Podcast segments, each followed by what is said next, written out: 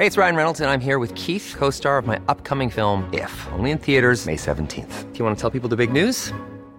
All right, I'll do it. Sign up now and you'll get unlimited for $15 a month in six months of Paramount Plus Essential Plan on us. Mintmobile.com slash switch. Upfront payment of $45 equivalent to $15 per month. Unlimited over 40 gigabytes per month. Face lower speeds. Videos at 480p. Active Mint customers by 531.24 get six months of Paramount Plus Essential Plan. Auto renews after six months. Offer ends May 31st, 2024. Separate Paramount Plus registration required. Terms and conditions apply if rated PG. Heraldo Radio. Ahora al aire. A la una, con Salvador García Soto. Un encuentro del diario que piensa joven con el análisis y la crítica. A la una, con Salvador García Soto.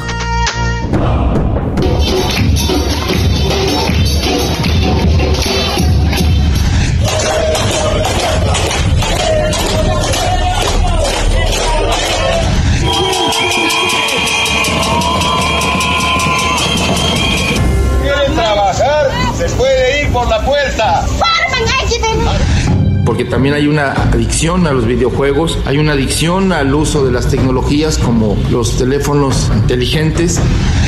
El momento de repunte de la epidemia de COVID-19, también en menores de edad, ocurrió en el periodo en que estaban de vacaciones. expresar nuestra solidaridad con la maestra Delfina, porque hay una campaña en su contra. Y es que prácticamente todos van a quedar expuestos o probablemente se infectarán. Pero si estás vacunado y si tienes tu refuerzo, hay muchas probabilidades de que te enfermes de una manera muy muy baja.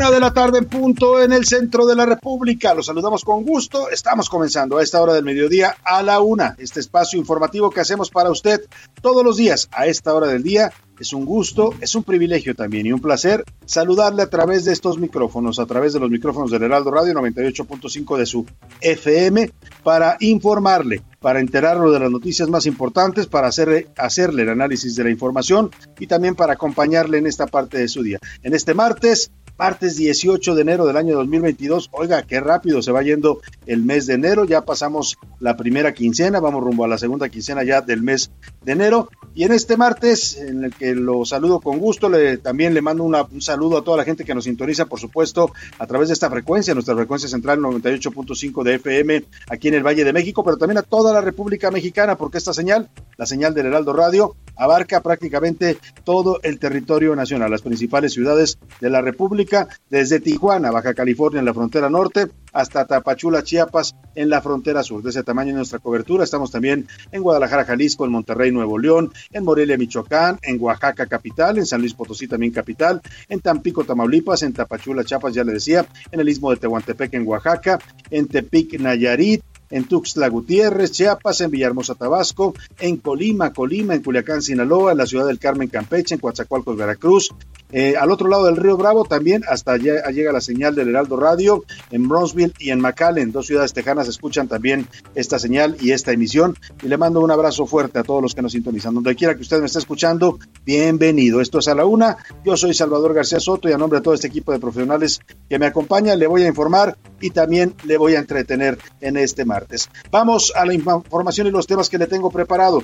Por si algo le faltaba. Bueno, Rosario Robles, de por sí no puede salir, no puede salir de la cárcel, no lo han dejado salir, va para dos años ya, ha pasado ya dos navidades en prisión y ahora se da a conocer que ha, dado positivo a COVID. La exsecretaria Mariana Moguel, hija de Rosario, dio a conocer eh, a través de sus redes sociales que su madre ha sido eh, contagiada de COVID en la prisión. Eh, dice que su salud está estable, vamos a estar pendientes del tema. También hay polémica, le vamos a platicar de los nombramientos cónsules y embajadores que hizo ayer el presidente. Bueno, pues desató tremenda polémica. ¿eh? Ahí, en la lista de nuevos cónsules y embajadores, desde dos exgobernadores del PRI, que al dirigente nacional del PRI no le gustó nada que estén aceptando cargos en el gobierno de López Obrador, amenazó con expulsarlos. Claudia Pavlovich y Carlos Aiza, ella es gobernadora de Sonora y él exgobernador de Campeche. Pero el que de veras rompió ayer las redes con el tamaño del escándalo y la indignación que desató su nombramiento fue el señor Pedro Salmerón Sanginés. Ya había sido muy polémico este historiador porque pues cuando fue director del Instituto eh, histórico de de los estudios de la Revolución Mexicana, hizo un libro en donde exaltaba con una visión muy romántica a la Liga Comunista 23 de septiembre, una de las guerrillas que emergieron en la década de los 70 en México, que asesinaron a empresarios, que secuestraron a gente. Era parte de una lucha eh, izquierdista en esa época, vía el, por la vía de las armas, y él los llamó jóvenes valientes. Bueno, salió votado de este Instituto de Estudios Históricos de la Revolución Mexicana. Después lo rescataron y lo mandaron ahí como director del Museo Regional de Guadalajara. Eh, eh, y ahora pues lo nombran como embajador en Panamá. El tema es que salieron un montón de denuncias, jovencitas eh, de Morena encabezadas por Estefanía Veloz que dicen que el señor es un acosador sexual que cada que podía, cuando estaba con ellas, las acosaba, pero además también era grosero, ofensivo, eh, eh, aplicaba violencia verbal a las mujeres que estaban con él. Y borracho, además también dicen, dicen que ya eh, pues tomado se pasaba con, las mujeres que estaban cerca de él, además de las de Morena, que son varias, en varios estados de la República lo han acusado, pues también están las estudiantes del ITAM, él fue maestro del ITAM y cuando se destapó el movimiento Me Too en esta universidad, pues él salió por piernas, también salió corrido del cargo de maestro porque también tuvo varias denuncias de acoso. A ese quieren como embajador de nuestro país en Panamá. Vaya escándalo y el presidente salió a defenderlo dijo que no hay pruebas y que no hay denuncias en su contra. Así, así este gobierno totalmente antifeminista, anticausas de las mujeres. El presidente López Obrador cada vez confirma que las mujeres para él son nada más pues de parapeto. Sí, tiene muchas secretarias en el gabinete, pero cuando se trata de apoyar las causas femeninas y feministas, el presidente simplemente no les reconoce ningún valor. Vamos a estar hablando de esta polémica y también del abuso. Oiga, es, este caso es de veras pues eh, para toda una psicología de pues de estas nuevas generaciones, los millennials les llaman, eh, el gobernador de, eh, de, Nuevo León, Samuel García y su esposa, la influencer Mariana Rodríguez, fueron, querían tomarse una foto con un bebé. Querían, no sé qué querían expresar, supongo que una imagen de, miren qué bonito nos vemos con un bebé, o pues no sé, simplemente querían tomarse una bonita foto con un bebé. Entonces a la señora Mariana se le hizo muy fácil ir a un orfanato de, Nuevo León para una foto y le presentaron a un bebé huérfano, lo, se lo llevó, le pusieron un uniforme de los Tigres de la Autónoma de Nuevo León y se tomaron la foto con él para presumirlo en redes sociales. Bueno, se desató tremendo escándalo porque resulta que pues al bebé lo sacaron totalmente de manera irregular o sea, no hicieron los protocolos necesarios. Oiga, los bebés no son objetos, ¿no? No son animalitos como para que préstame el cachorrito porque me quiero tomar una foto con él. Bueno, pues ahora el DIF Nacional ha abierto una investigación de este tema, le voy a contar. Y no te preocupes, Delfina, el presidente López Obrador, bueno para defender a sus amigos, aunque estén acusados de delitos graves. Es el caso de Delfina Gómez, la secretaria de Educación Pública, hoy fue defendida por el presidente a pesar de que está ya sentenciada por el Tribunal Electoral del Poder Judicial de la Federación por haber cometido un delito electoral, por haberles robado, descontado obligatoriamente a trabajadores del municipio de Texcoco cuando ella fuera alcaldesa sus sueldos, hasta 13 millones de pesos les quitó en descuentos de sueldos para dárselos a Morena. Y ahí está la explicación de por qué lo defiende, la defiende el presidente, ¿no? La defiende Delfina porque el dinero que Delfina se robaba del ayuntamiento de Texcoco se lo daba a López Obrador para crear Morena.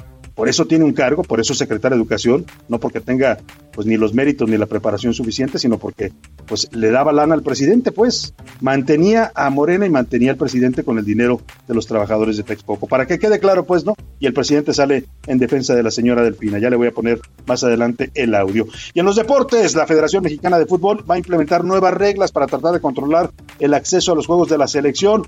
El famoso grito de, uh, ya sabe usted cuál, bueno, pues van a tratar de, poner medidas más estrictas para la gente que sigue gritando este grito homofóbico ya sancionado y repudiado por la FIFA. Nos va a contar de todo esto Oscar Mota. Como ve, tenemos un programa variado, surtido, con mucha información, con muchos temas para comentar, para pasar el rato, para enterarnos y también para opinar. Y para que usted opine y participe en este debate que nos gusta hacer siempre en este programa, pues le hago las preguntas de este día. Esta es la opinión de hoy. Y en la pregunta de este día, las preguntas de este día, le pongo dos temas sobre la mesa. El primero, el presidente López Obrador y la Cancillería propusieron como embajador de México en Panamá al historiador Pedro Salmerón, a quien varias mujeres jóvenes están acusando de haberlas acosado y violentado, tanto eh, al interior de su partido Morena como cuando él fue maestro del ITAM. Yo le pregunto, ¿usted cree que está bien que un acosador sexual nos represente como embajador en otro país? Le doy tres opciones para que me conteste. No, es un delincuente sexual y debe ser castigado. Sí, su conducta sexual no le impide ser embajador. O tres, las embajadas siguen siendo para los cuates en este gobierno de la 4T, como lo han sido siempre en la historia de este país. ¿eh? En la segunda pregunta, en un libro de historia eh, que, elaboró el Instituto Nacional de Antropología e Historia, el INA, eh, se llama México, Grandeza y Diversidad. Este libro va a ser distribuido en primarias y secundarias de todo el país como una especie de libro de texto en materia de historia. Se incluye un capítulo que titulan La Nueva Esperanza y se lo dedican a la 4T. Sí, como usted escuchó, ponen un capítulo en la historia de México de un gobierno que todavía ni siquiera termina, que todavía no sabemos cómo van a hablar los mexicanos, cómo va a pasar a la historia el gobierno de López Obrador, si como un buen gobierno, un mal gobierno, un pésimo gobierno, el mejor gobierno de la historia, pero pues ya lo pusieron en los libros de texto, adelantándose totalmente a los tiempos y en un afán, en una afán claramente de propaganda política. Yo le quiero preguntar, ¿usted cree que es eh, correcto que a los niños en las escuelas públicas se les enseñe sobre la 4T, sobre este gobierno que aún no concluye y que lo consideren ya parte de la historia de este país? Le doy tres opciones. No, es una eh, eh, perdón, ya me equivoqué, estoy como la maestra Albaster Gordillo, ideologización de la educación o propaganda política, pues, para que me entienda. O sí, debe aparecer porque ya es parte de nuestra historia moderna. Y tres, me da igual, la historia es de quien, de quien, pues de los vencedores, como suelen decir. 55 18 41 51 99 es el número donde puede contactarnos, mensajes de texto o de voz, usted decide cómo, aquí importa, importa mucho, que su opinión cuenta y sale al aire. Vámonos al resumen de noticias, porque esto como el martes ya comenzó. En picada. El Servicio de Administración Tributaria informó que durante el 2021 los ingresos tributarios por el sector de servicios cayeron 19%. Uno más. El fotoperiodista Margarito Martínez fue asesinado este lunes frente a su casa en Tijuana, Baja California, cuando recientemente había sido integrado al mecanismo de protección tras amenazas de un ex policía. Sanos y salvos. La Secretaría de Relaciones Exteriores informó que Leslie Elisa Nava y David Santillán, mexicanos que se encuentran en Tonga, están bien y fuera de peligro. Reserva. El Banco de México informó que las reservas internacionales de nuestro país aumentaron en 147 millones de dólares, con lo que al 14 de enero su saldo ascendió a 202.100 millones de dólares. A oscuras. Cerca de 120 mil hogares en Estados Unidos se quedaron sin electricidad durante la tarde de este lunes a causa de la tormenta invernal que azota el sureste del país.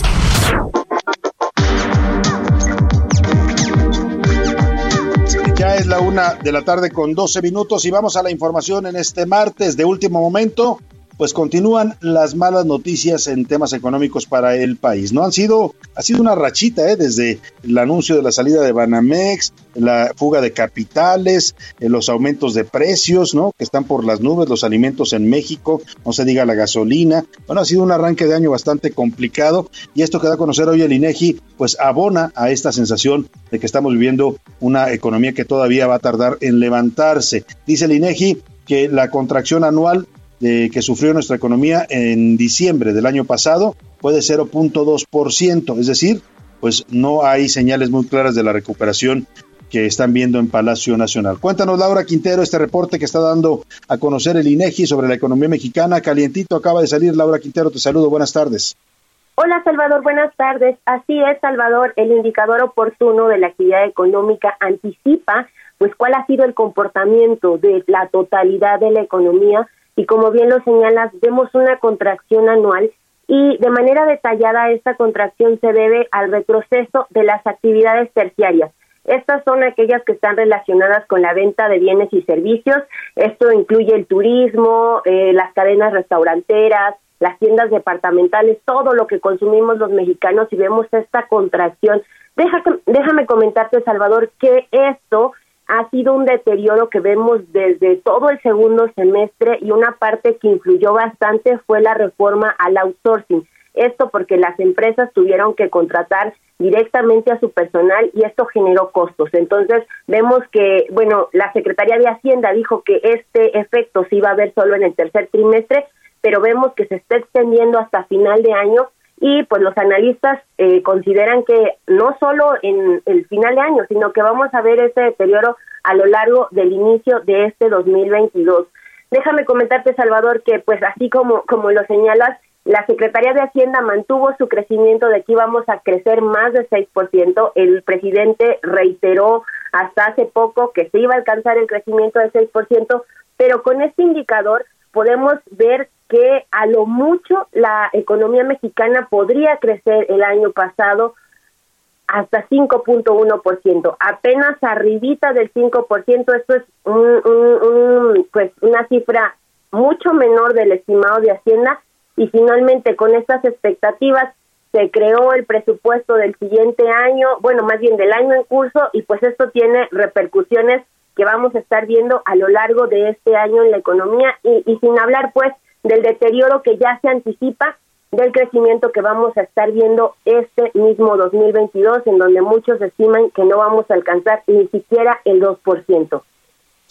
Pues vaya, sí, el pronóstico de, que tú dices todavía eh, de 5.1 parece todavía muy optimista. Hay otros pronósticos en varias eh, instituciones nacionales e internacionales que están por abajo de, ese, de, ese, de esa cifra, pero vamos vamos a mantener algo de optimismo, aunque las noticias en materia económica no, no están siendo nada buenas ni halagüeñas. Te agradezco mucho el reporte, Laura Quintero. Al contrario, Salvador, buena tarde, hasta luego. Muy buena tarde. Ahí está Laura Quintero, reportera de Asuntos Financieros aquí en el Heraldo de México. Y oiga, también otra noticia calientita, también recién salida del horno informativo es esta que le voy a contar. Hace unos minutos el Instituto Nacional Electoral, el INE, informó que ya fueron validadas 2.845.634 firmas de ciudadanos inscritos en la lista nominal para la realización de la consulta de popular de revocación de mandato. Es decir, que con esta cifra eh, se ha eh, concluido ya la validación de firmas y se ha alcanzado el 3% necesario de la lista nominal de electores que marca la ley para poder convocar a una consulta de revocación de mandato. Se cumplió ya ese requisito, pues la verdad se ve que se pusieron las pilas los gobernadores, los alcaldes de Morena, les, les metieron presión para que reunieran las firmas necesarias porque pues sin este 3% de firmas, sin estos 2.845.634 firmas, no se hubiera podido convocar a la consulta. ¿eh? Si no están las firmas validadas, identificados plenamente los ciudadanos con su credencial de elector, pues simplemente no se hubiera podido realizar este ejercicio. Y como sabemos que esta es una prioridad del presidente, quiere su consulta de revocación, aunque en realidad lo que él quiere es una ratificación. O sea, el presidente básicamente quiere que le endulcemos el ego a los mexicanos, le encanta que le endulcen el ego, eso es de lo que vive. Cuando estuvo en el Zócalo y lo llenó, a pesar de que estábamos en plena pandemia, el presidente se veía rozagante, feliz, me decía una, un secretario de Estado en esos días. No, se ve muy contento el presidente, se ve radiante, se ve muy feliz, pues, porque eso le alimenta, su ego es, es grande, él es un, eh, por vocación, un líder social, un líder de masas, entonces, pues que la masa lo aclame y le diga, es usted el mejor, uh, no sabe cómo lo pone. Y por eso, por eso quiere la revocación de mandato, porque ellos están calculando que la mayoría de mexicanos que participen, no sabemos todavía cómo va a ser la consulta, cuántas mesas, si se va a poder hacer como dice la ley o no, porque se están peleando por los dineros, ¿no? El INE y el gobierno, pero de que se va a hacer, se va a hacer. Y, de los que participen en esta consulta, ellos calculan que la mayoría va a decir, sí, que se quede el presidente López Obrador porque es el mejor presidente de la historia. Entonces, no, imagínense, usted van a tener eh, casi un orgasmo político ahí en, el Palacio Nacional con esta revocación de mandato. Perdóneme la expresión, pero es que así, así visualizo yo al presidente cuando le, cuando recibe la aclamación de las masas. Para él es muy importante que la gente lo quiera, ¿no? Y le duele mucho que la gente lo rechace. Bueno, en fin, ahí está este tema del INE. Más adelante le voy a dar más detalles con nuestra reportera Elia Castillo, que está ahorita en esta conferencia de prensa que está informando el INE sobre estas firmas ya validadas. Y vámonos por lo pronto a otro tema. Ayer por la tarde, pues se desataron escándalos, reacciones en las redes sociales, en los partidos políticos, por una propuesta que mandó la Secretaría de Relaciones Exteriores eh, para 15 nuevos nombramientos de embajadores y cónsules que está haciendo el presidente López Obrador. Eh, por un lado, eh, la reacción vino del lado del PRI, porque en la lista aparecen dos exgobernadores priistas, el exgobernador de Campeche, Carlos Miguel Aiza, que fue el que se quedó a terminar el gobierno, el sexenio en Campeche cuando salió Alejandro Moreno, que se vino como dirigente del PRI, y por otro lado, eh, bueno, al señor Aiza lo mandan como embajador de México a la República Dominicana, y a Claudia Pavlovich, es gobernadora de Sonora, lo mandan a, como cónsul de México en Barcelona. ¡Ay! Ay, Claudia, qué feliz va a ser usted. Qué bonita ciudad es Barcelona, ¿no? Imagínese usted el exilio diplomático, ¿no? Tiene usted todo pagado, una buena casa, eh, pues el servicio, ¿no? Y es usted el representante de México en una ciudad como Barcelona. hombre, pues esto es el sueño dorado de cualquier político. A ambos, muchos eh, eh, dicen, todos sus compañeros del PRI, pues que parece que les están pagando favores políticos, ¿no? Casualmente, casualmente, no sé usted mal pensado porque es pura casualidad, ¿no? Casualmente Sonora la perdió el PRI y la ganó Morena con Alfonso Durazo y también casualmente Campeche la perdió el PRI y la ganó pues Laida Sansores de Morena.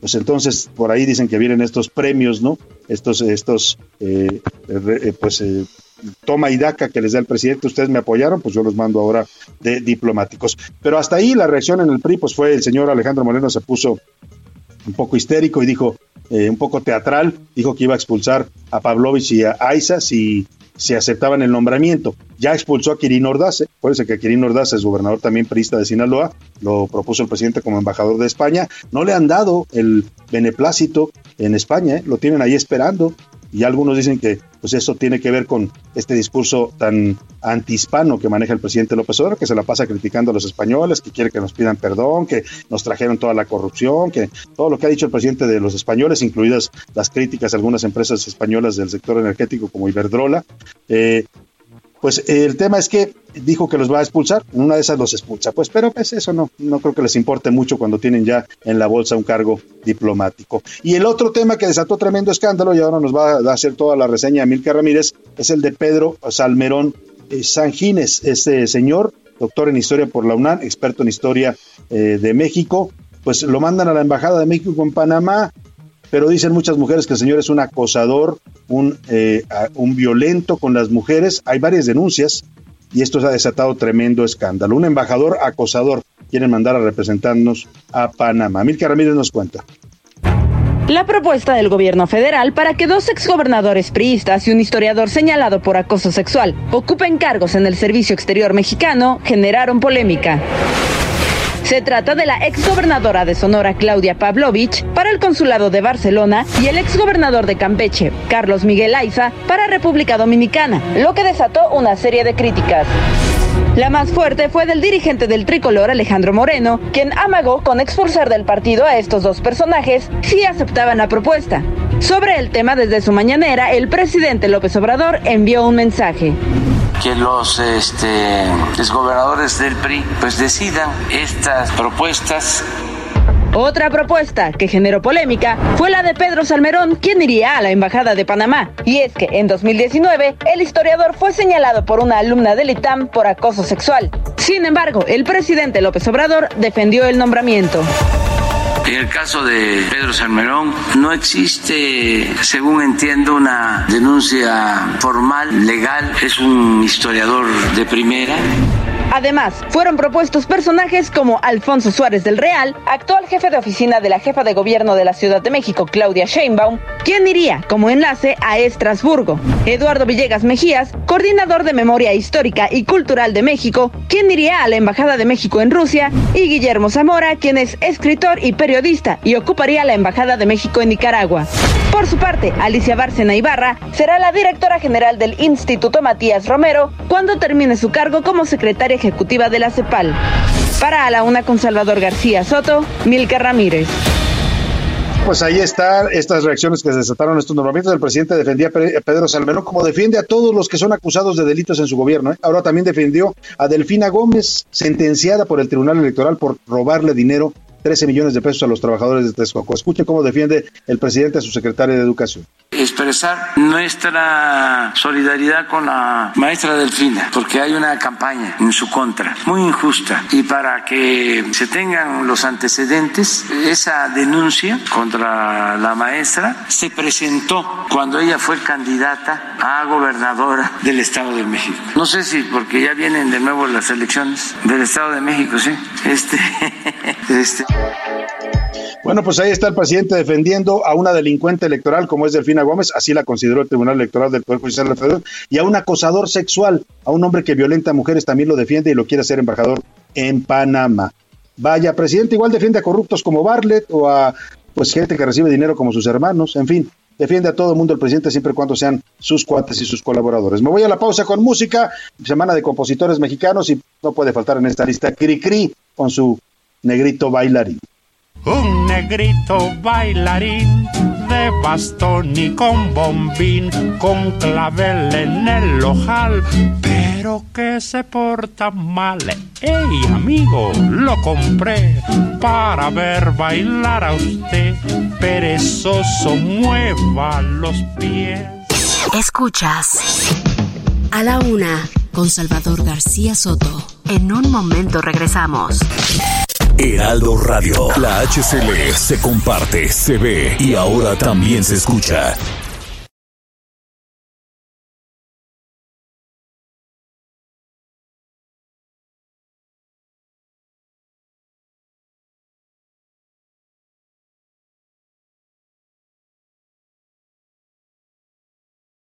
Heraldo Radio. La HCL se comparte, se ve y ahora también se escucha.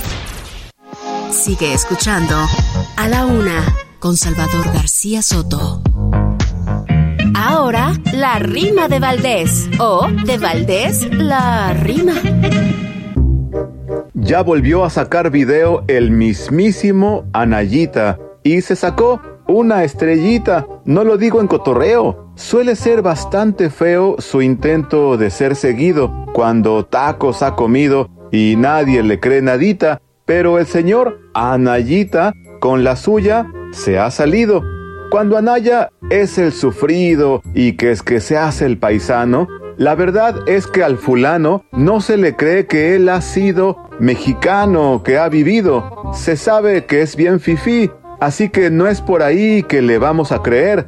Yo diría que al parecer es otro video el que sí. Los videos que sí le pegan son cuando el tipo critica y con datos califica al peje que sí la riega. Y con nosotros él juega, critica refinería y que él jamás la pondría y dice que no es negocio, eso hace en sus ratos de ocio. Ay, Anaya, ¿quién diría?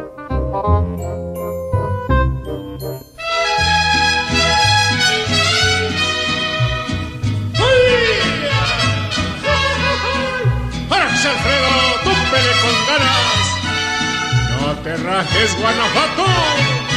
¡Túmpele! No vale nada la vida, la vida no vale nada.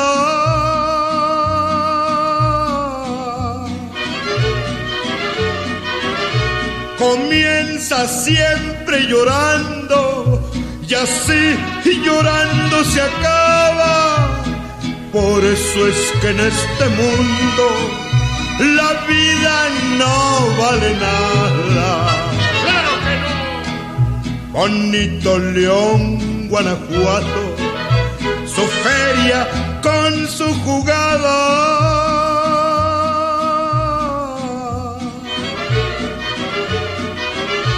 Allí se apuesta la vida y se respeta al que gana.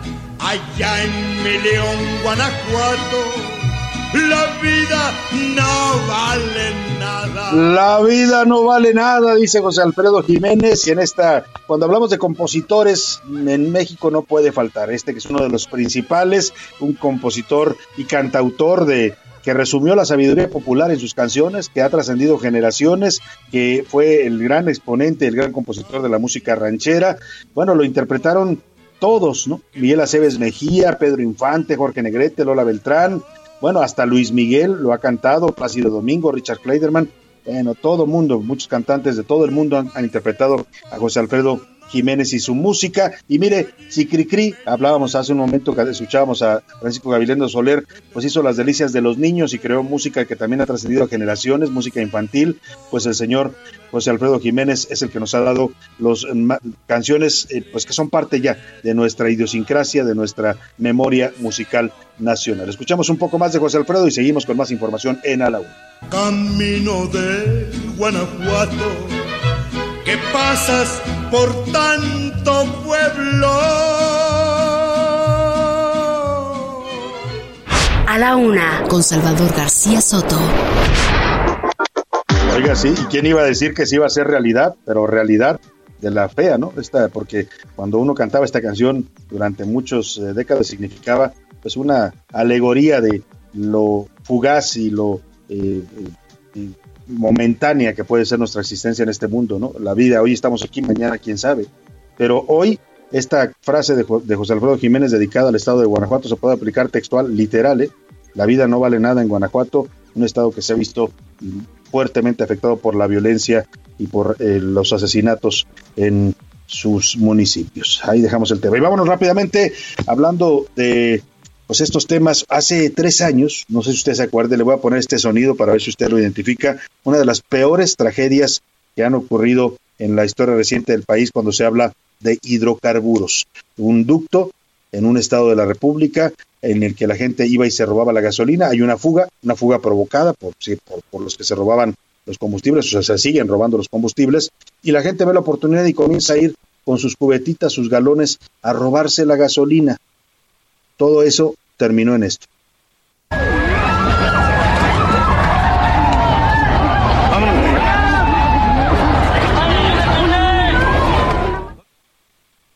una tragedia. Le estoy hablando de Tlahuelilpan Hidalgo. El 18 de enero de 2019, una chispa causó una explosión cuando cientos de personas recolectaban gasolina robada en una toma clandestina de un ducto de Pemex que era prácticamente una fuente por donde brotaba el combustible. La gente que estaba pues tratando de cargar la gasolina robada quedó atrapada en una explosión, un estallido que causó la muerte de 137 personas. Las escenas eran dantescas, parecía el infierno, la gente ardiendo, gritando, retorciéndose, el olor a carne quemada y pues un ejército que nada más estaba viendo la escena, el ejército mexicano que solamente veía, que nunca impidió que la gente pues se metiera a un lugar que era claramente pues altamente peligroso e inflamable. Vamos a recordar esta tragedia eh, con Axel Chávez, nuestro corresponsal, porque pues con todo y lo que pasó en Tlahuelilpan, con todo y la guerra que declaró el gobierno de López Obrador al, huachicol, al robo de combustible, nos dejó incluso semanas sin gasolina con el pretexto de que estaban asegurando los ductos para evitar el robo, pues el robo ahí, en esa zona de Hidalgo también, como en otras partes del país, sigue imparable. Cuéntanos, Axel Chávez, muy buenas tardes allá en Hidalgo. Salvador, ¿qué tal? Buenas tardes. Te informo que a tres años de la explosión del ducto de petróleos mexicanos en la localidad de San Primitivo, en los límites entre Tlaxcoapan y Tlahuelilpan Hidalgo, familiares de los 137 fallecidos piden a los tres niveles de gobierno no olvidarse de los municipios que prometieron reconstruir tras la tragedia y cumplir con los compromisos que asumieron, principalmente con los adultos mayores que eran dependientes económicos y con 179 huérfanos. Mientras ellos demandan oportunidades de empleo, de recuperación económica, para las familias y de estudio para los menores, el Huachicol avanza en la región, en una pugna de grupos por el control de los ductos que ha detonado en violencia. En 2021, Hidalgo registró 4.555 tomas clandestinas para extraer hidrocarburo, récord nacional que lo mantiene, al igual que desde 2018, como el estado más ordeñado en el país. La lucha por el control de los ductos entre organizaciones, incluidas cárteles, se mantiene tras la explosión de Tlahuelilpan, en un estado en el que se abrieron 2.000 1.111 tomas clandestinas en 2018, 4.029 en 2019 y 4.994 en 2020. Hasta aquí mi reporte, Salvador. Buenas tardes. Gracias, gracias Axel Chávez. Pues vaya, vaya situación, de verdad. Ni con la muerte de 139 personas, que por cierto quedó impune. El presidente López Obrador dijo, estaba recién llegado al poder, de enero de 2019, dijo que iban a investigar, que se iban a esclarecer las causas, quiénes habían sido los responsables. Nada. Terminó en la total impunidad, 139 vidas que se perdieron por la imprudencia, por la negligencia, por la ilegalidad y que no tuvieron justicia, como muchos muertos en este sexenio y en los anteriores. Vamos a otro tema, la reforma eléctrica. Ayer le informaba que comenzó oficialmente en la Cámara de Diputados, arrancó el eh, debate de Parlamento abierto, este ejercicio en el que los diputados van a eh, pues consultar a expertos, a empresarios, a, eh, políticos, a exdirector de, exdirectores de la CFE para escuchar sus opiniones sobre la propuesta de reforma del presidente López Obrador, una propuesta que ha desatado mucha polémica no solo en México, eh, también en Estados Unidos, o sea, en otras partes del mundo, porque, bueno, en, en todos los países que tienen inversiones en el sector eléctrico mexicano, porque esta reforma va a afectar a todos esos contratos que hoy están vigentes, que son contratos legales, que son inversiones legítimas y que algunas de ellas se verían ah, afectadas y revertidas con el cambio eh, eh, constitucional que quiere hacer el presidente López Obrador. Eh, si ya las reacciones en Washington han sido fuertes, viene cuando fue que dijo el presidente que venía la secretaria de Energía? Viene en los próximos días a reunirse con él en Palacio, la secretaria de Energía de los Estados Unidos, enviada por supuesto por su jefe, el presidente Joe Biden, y seguramente el tema es hablar de esta reforma eléctrica, eh, pues ahora desde eh, Estados Unidos se manifiestan 800 empresas, 800 empresarios que dicen que esta reforma eléctrica debe ser detenida. ¿Por qué? Porque afecta a las inversiones que ellos tienen. Y miren, no son empresarios estadounidenses, todos ellos son mexicanos radicados en Estados Unidos o mexicoamericanos, algunos de ellos, y piden, por favor, que el presidente López Obrador y su partido frenen esta reforma y no afecten inversiones en el sector eléctrico. Adrián Arias, ¿cómo estás? Cuéntanos de esta, eh, pues este planteamiento que están haciendo los empresarios mexicanos en Estados Unidos. Muy buenas tardes. Así es, Salvador, muy buenas tardes a ti y todo el auditorio. Pues sí, te comento que la reforma eléctrica que se empieza a discutir en el Congreso de la Unión, pues amenaza la competitividad de por lo menos 800 empresas mexicanas radicadas en Estados Unidos, quienes pidieron rechazar la iniciativa para no poner en riesgo la integración comercial de ese país. De acuerdo con la Asociación de Empresarios Mexicanos, la AEM, se trata de empresas de ocho sectores de energía, tecnología, construcción, servicios, comida, bienes raíces y servicios, entre otras, que ya llevan llevan 25 años en la Unión Americana. Ellos señalan que las compañías mexicanas que están radicadas en la Unión Americana están preocupadas por el potencial encarecimiento de la electricidad, lo que las obligaría a comprar insumos y productos en otras latitudes. Es decir, estas empresas que están en Estados Unidos pues compran insumos a México y con la reforma ellos consideran que esto podría encarecer la electricidad de nuestro país y eso les encarecería la compra de insumos que hacen aquí y por lo tanto tendrían que ir a otras latitudes a, comprar pues insumos para sus negocios. Bueno, pues ellos están pidiendo en este sentido que se reconsidere la reforma y este es mi reporte. ¿Se cortó me corté yo? ¿Se cortó Adrián? Bueno, Perdón, ahí se cortó la comunicación con Adrián Arias, pero bueno, nos ha dado la parte más importante de su reporte, pues estos empresarios mexicoamericanos no quieren que avance la reforma eléctrica del presidente López Obrador porque dicen que va a afectar empresas, intereses y por supuesto empleos allá en los Estados Unidos. Oiga, ayer platicábamos de esta situación que se ha vivido en Morelos, donde eh, pues eh, hay todo un tema, ¿no? Le decía yo, mientras la violencia está siendo presa de los morelenses, asesinan a alcaldes, hay todos los días eh, hechos de violencia, pues el gobernador aparece en fotografías retratado con líderes del crimen organizado. Hay un grupo de diputados del Congreso local que solicitan una investigación a la Fiscalía General de la República, a la Fiscalía Estatal, a la Fiscalía Anticorrupción de estas fotos y dicen pues que se aclare si el gobernador tiene vínculos con la delincuencia organizada. Eh, Cuauhtémoc Blanco contraataca ¿no? Como cuando era jugador de fútbol, viene a la Fiscalía General de la República ayer y él también denuncia a varios políticos de Morelos, entre ellos al exgobernador Graco Ramírez, eh, dice que, está, que, él, que era apoyado por un grupo de narcotráfico que recibía dinero de ellos a cambio de protección y acusa también a, a una serie de políticos, ¿no? Entre las que denuncia está también Jesús Alberto Capela, él es exsecretario de Seguridad Pública de Morelos, trabajó con el gobernador Graco Ramírez en este cargo y tengo el gusto de saludarlo esta tarde en la línea telefónica. ¿Cómo está, señor Capela? Muy buenas tardes. ¿Qué tal, Salvador? Un gusto saludarlo. Igualmente. Oiga, pues, eh, ¿qué piensa de esta denuncia que interpone Cuauhtémoc Blanco en contra de usted, de Graco Ramírez y de varios políticos de Morelos que dice tienen vínculos probados, dice él, con la delincuencia organizada?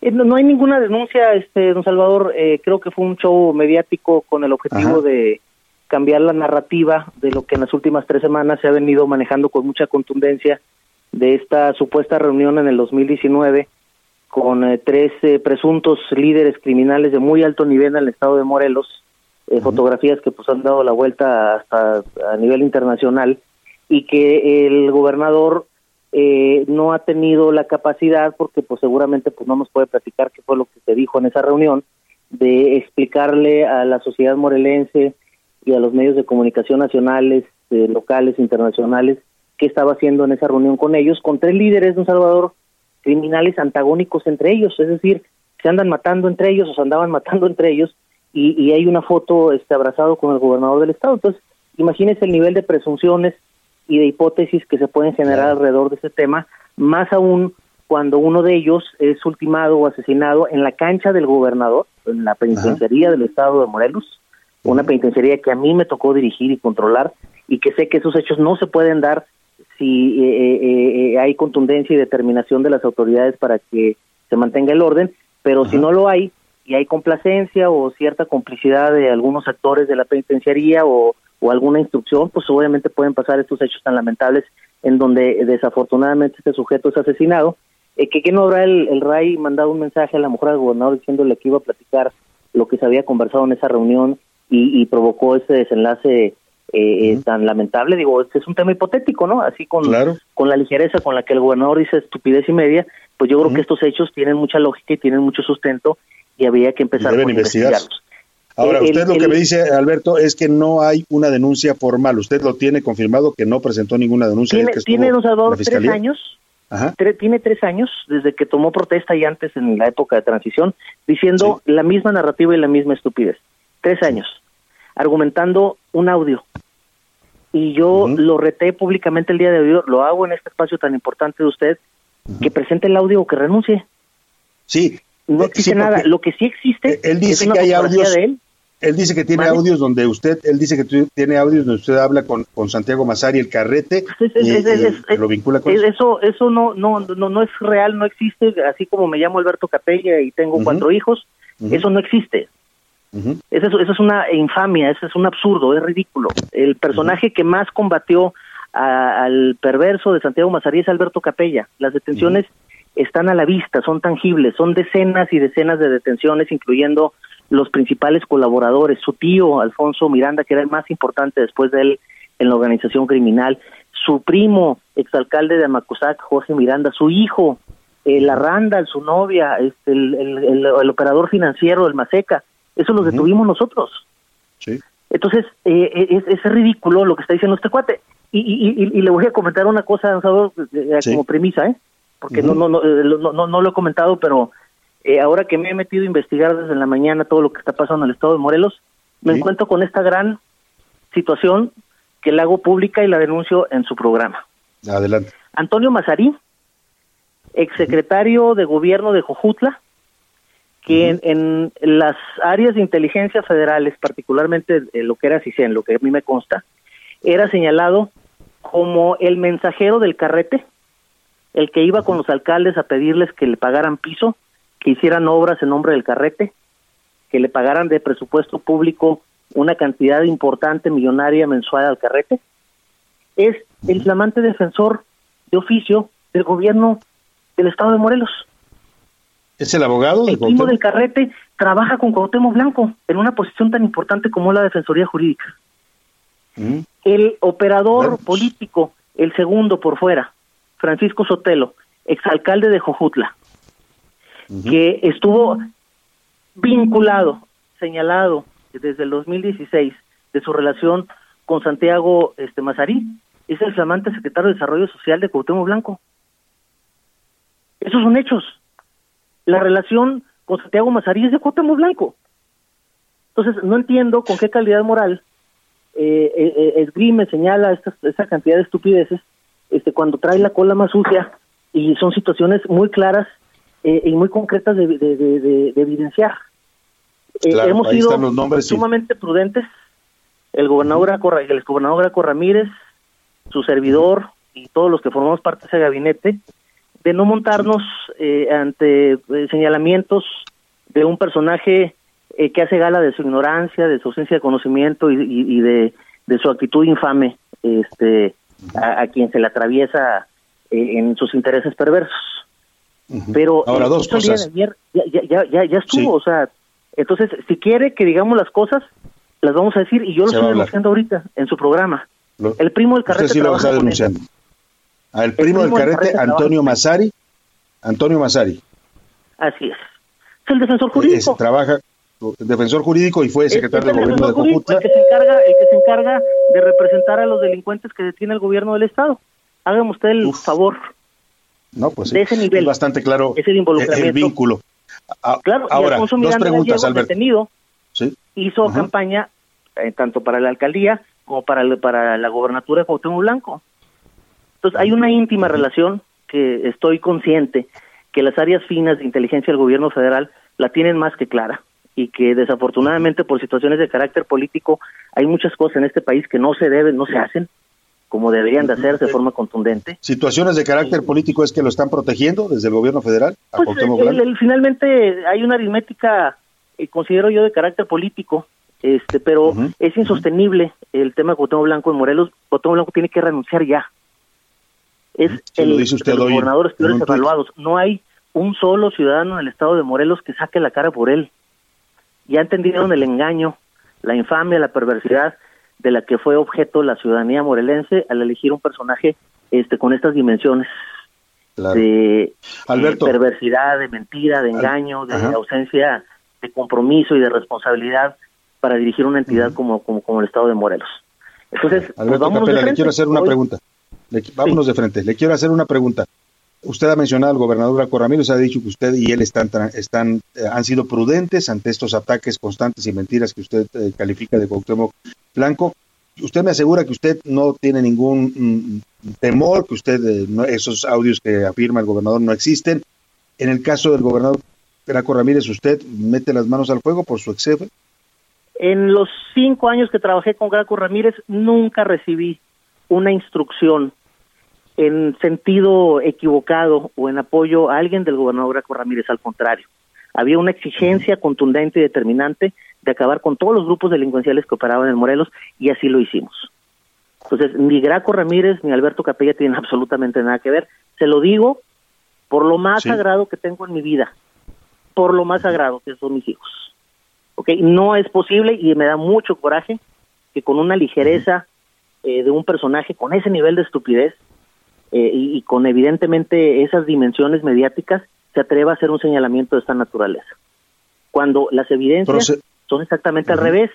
Nosotros detuvimos, acabamos con el 95% de las actividades criminales del carrete, detuvimos a todos los operadores institucionales y este cuate no los detiene, los hace funcionarios públicos, los hace parte de su gabinete.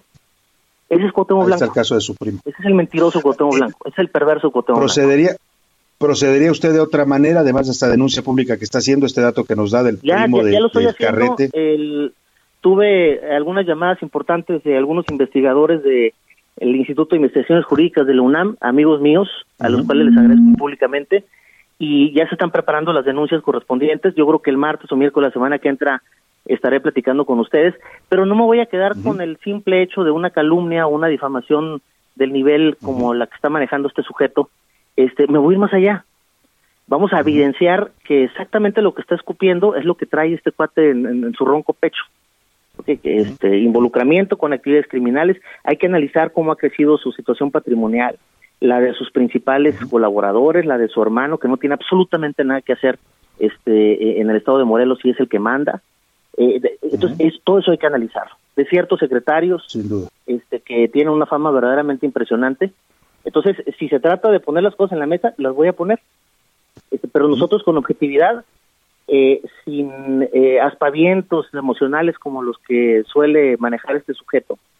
Eh, pero creo que eh, es importante ya, hay muchas vidas, don Salvador, que se están perdiendo en el estado de Morelos por la falta de gobernabilidad de, este sujeto y de, su este pseudo equipo de trabajo, ¿no? es impresionante. Nosotros dejamos pues eh, cuarenta y tantos homicidios en promedio al mes, estamos muy preocupados por lo que pasaba, un solo homicidio era mucho, y este cuate ya lo trae cerca, cerca de 80. O sea, ha multiplicado la violencia en un 75% en 36 meses, en 38 meses que tiene dirigiendo el estado de Morelos. Pues, Entonces, eh, vean las actividades económicas, se acabaron.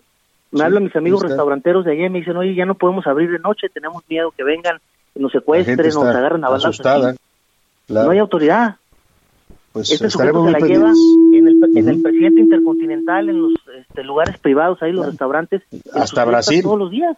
Hasta Brasil andaba de vacaciones ahora en diciembre, ¿no? Allá lo vieron. Entonces, es Eh, impresentable, pues, Don Salvador, es impresentable y, Pues y, eh, yo estoy cierto que conforme se vayan desarrollando eh, el análisis de algunas eh, situaciones, vamos a ir poniendo en la mesa este, hechos concretos.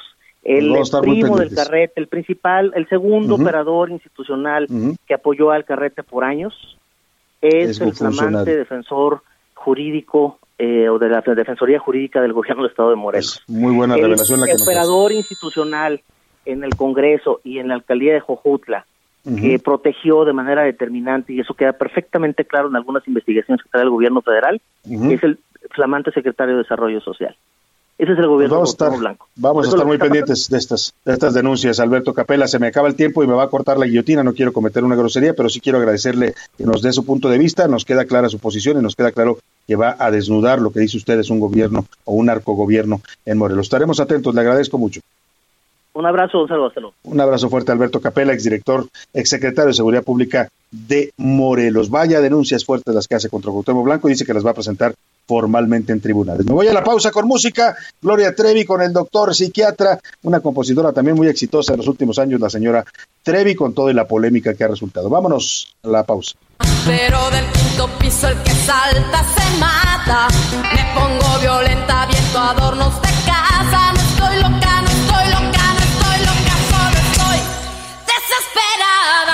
Ya no me diga tonterías. Escuchas a la una con Salvador García Soto. En un momento regresamos. Heraldo Radio 98.5 FM, una estación de Heraldo Media Group, transmitiendo desde Avenida Insurgente Sur 1271, Torre Carrachi, con 100.000 watts de potencia radiada. Heraldo Radio, la HCL se comparte, se ve y ahora también se escucha. Ya estamos de vuelta con A la Una con Salvador García Soto.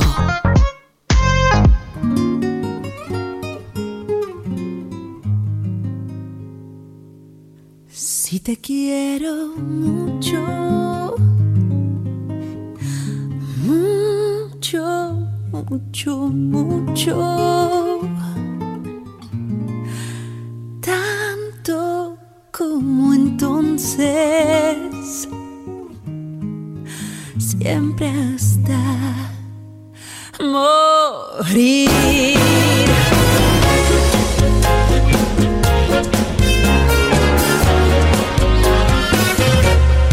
Muñequita linda cabellos de oro, de dientes de velas, labios de rubí. Dime si me quieres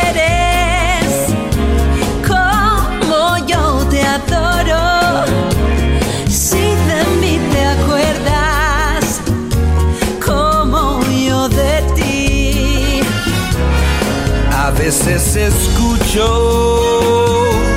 un eco divino que envuelto en la brisa parece decir. Parece decir si te quiero. Ya son las 2 de la tarde en punto en el centro de la República y estamos arrancando esta segunda hora de A la Una con toda la actitud y con mucha información todavía para compartirle en esta segunda parte de este programa. Gracias por continuar con nosotros y nos sintoniza desde la una de la tarde. Y si está recién llegando a esta emisión, nos acaba de eh, sintonizar ahí en su radio, a través de su teléfono en internet, en casa, en el tráfico, en la oficina, si está preparando su comida, que todo le salga muy rico y les saludo con gusto. Soy Salvador García Soto, esto es a la una y en nombre de todo este equipo de profesionales, bienvenido. Ah, Tenemos toda la mejor información, el análisis, la crítica, las historias, las entrevistas. Le voy a llevar por el panorama informativo más importante de las últimas horas aquí en esta segunda hora de A la Una. Pero antes, qué gran canción con la que hemos arrancado esta segunda hora. Está Lía y Robbie Williams cantando a dueto Muñequita Linda, una de las me compositores mexicanas. Ayer hablábamos de Consuelito Velázquez y María Griver. ¿Qué me dice? Otra gran, gran mujer compositora, hizo grandes canciones, grandes clásicos de la música mexicana y también algunos replicados a nivel internacional. Más de 800 canciones compuso a inicios del siglo XX, Júrame cuando vuelva a tu lado y muchas otras más. Una de, que, de mis favoritas de María Griver es esta bella canción, Muñequita Linda, en la voz de Thalía y Robbie Williams en una gran versión. Escuchemos. Si te quiero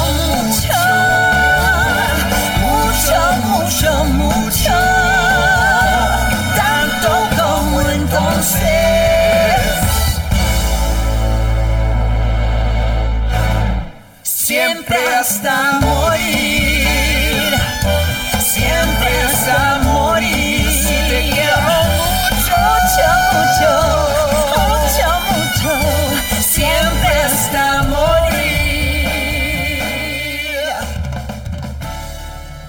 Qué gran versión. Y bueno, estamos homenajeando, le recuerdo toda esta semana a compositores mexicanos, ¿eh? compositores y auto y cantautores de todos los tiempos, ¿eh? de todas las épocas, porque tenemos, yo creo que también algunos de los más prolíficos y grandes compositores de las de la lengua española. Vamos a los temas que le tengo preparados para esta segunda hora, la polémica que desató el gobernador de Nuevo León, Samuel García y su esposa Mariana Rodríguez, después de que el fin de semana, pues se les ocurrió a ambos, ya sabes, son jóvenes, millennials, les gusta mucho aparecer en las redes sociales, pues retratarse con un bebé. Entonces, como ellos no tienen hijos, dijeron, pues ¿de dónde sacamos un bebé? Ah, pues vamos a un orfanato. Y se fueron al, al orfanato Capullos, agarraron un bebé huérfano y lo usaron como modelo para su fotografía. Escucha parte de este audio del video que está causando mucha polémica porque ya se ¿Ya abrió una tienes? investigación sobre cómo sacaron a ese niño de un orfanato sin ningún tipo de protocolo y de permiso. Vamos más adelante a darle la información completa. Por lo pronto, hoy comenzó la operación del sistema Ponchallantas.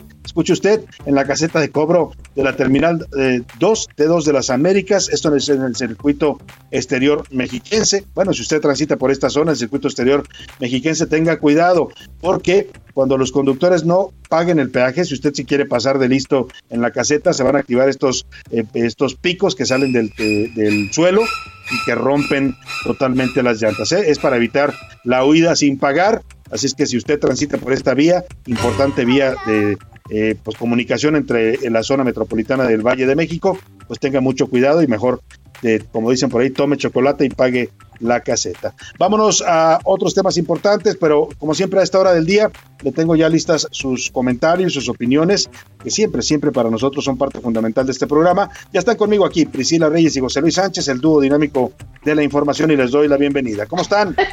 Hola, querido Salvador, ¿cómo estás? Querido Jay y queridos escuchas un abrazo. Nos reímos porque le mandé un puñito a mi querido Jay a través de la pantalla Sí. de Zoom. Sí, ahorita estamos en, en- en remoto, pero cuando están juntos hacen su, su coreografía esta, de los, los, el dúo dinámico. ¿Cómo estás, José Luis? Salvador García Soto, Priscila Reyes, a todas y a todos que nos escuchan, gracias. Todo muy bien, bonito martes, martes frío todavía, continúan las bajas temperaturas, pero todo bien. Acá, este, esquivando contagiados, esquivando personas con COVID, pero bueno, todo muy bien, a gusto, tranquilo. En Oye. este, en este Ya por eso se dejó el bigote, no nada más para hacer un ejemplo Sí, para su ahí va. sino para Ahí va el protegerse bigote del de- COVID. Sí, también. Ahí va el bigote de, del tío Pepe. Oye, por cierto, sí, sí está haciendo mucho frío. Ayer por la noche bajó mucho la temperatura. Eh, hubo reportes incluso por ahí en, en Facebook, eh, en redes circularon algunos videos de gente que estaba en las zonas altas de la Jusco que decía que ya estaba nevando, ¿eh? Que ya estaba nevando ya en las partes más altas de la Jusco. Quiere decir que la temperatura sí va a seguir descendiendo. Pues vámonos, si le parece, si les parece, a las preguntas que hicimos en este día. Priscila Reyes, hablamos de la defensa que hace el presidente de Pedro Salmerón, a quien quiere mandar como embajador de México a Panamá, a pesar de que está denunciado por varias mujeres que lo acusan de acoso y violencia sexual.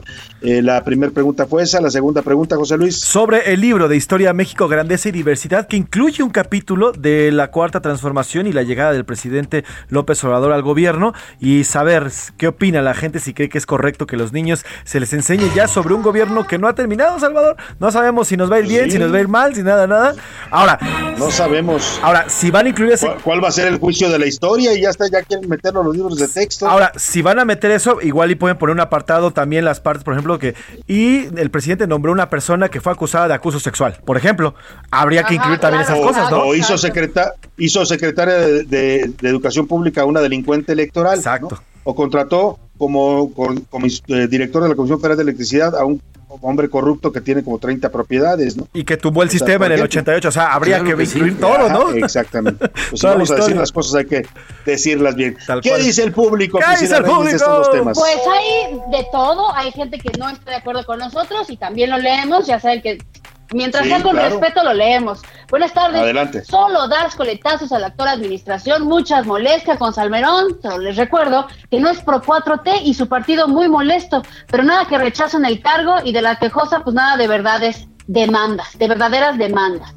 dice este mensaje. Oiga, yo sí, no, no sé si haya demandas formales o no, pero ahí están en las redes sociales, ¿eh? varias mujeres que dicen que las acosaron y yo les creo. Si usted no le cree a las mujeres, pues es problema suyo. Si yo, yo veo que un grupo de mujeres están diciendo este señor es un acosador, un violento, pues les creo. Perdóneme, pero yo tengo ese defecto, creo todavía en las personas. Por acá, buenas tardes, soy Saúl desde Monterrey. A ver, un saludo primero que nada por su aniversario. Muchas gracias, Saúl. Los escucho desde que llegó la señal acá en Monterrey. Sobre los libros de texto, creo que vamos hacia un adoctrinamiento desde las escuelas. ¿O será que la 4T ya se resignó y que ya es historia y mala? Lo pone así tal cual nuestro querido Saúl de Monterrey. Salvador, buenas Pues tardes. Soy Guillermo Villarreal desde Monterrey. Qué vergüenza, el Servicio Exterior Mexicano lo usan para pagar favores a los gobernadores que se vendieron a Morena y a sus cuates, aún siendo delincuentes como el escritor Balín, que alabó a los asesinos de don Eugenio. Por favor, no conocen la palabra dignidad. Indignado este, este mensaje. Buenas tardes a todos. Eh, Pedro Salmerón debe atender la demanda de violencia sexual que hay en su contra y si es exonerado, que asume el cargo de embajador. ¿Cómo nos gusta, no, Salvador, en este país nombrar a personas que tienen demandas y denuncias de abuso sexual y de violación y de acoso y Sí, todo, sí. ¿no?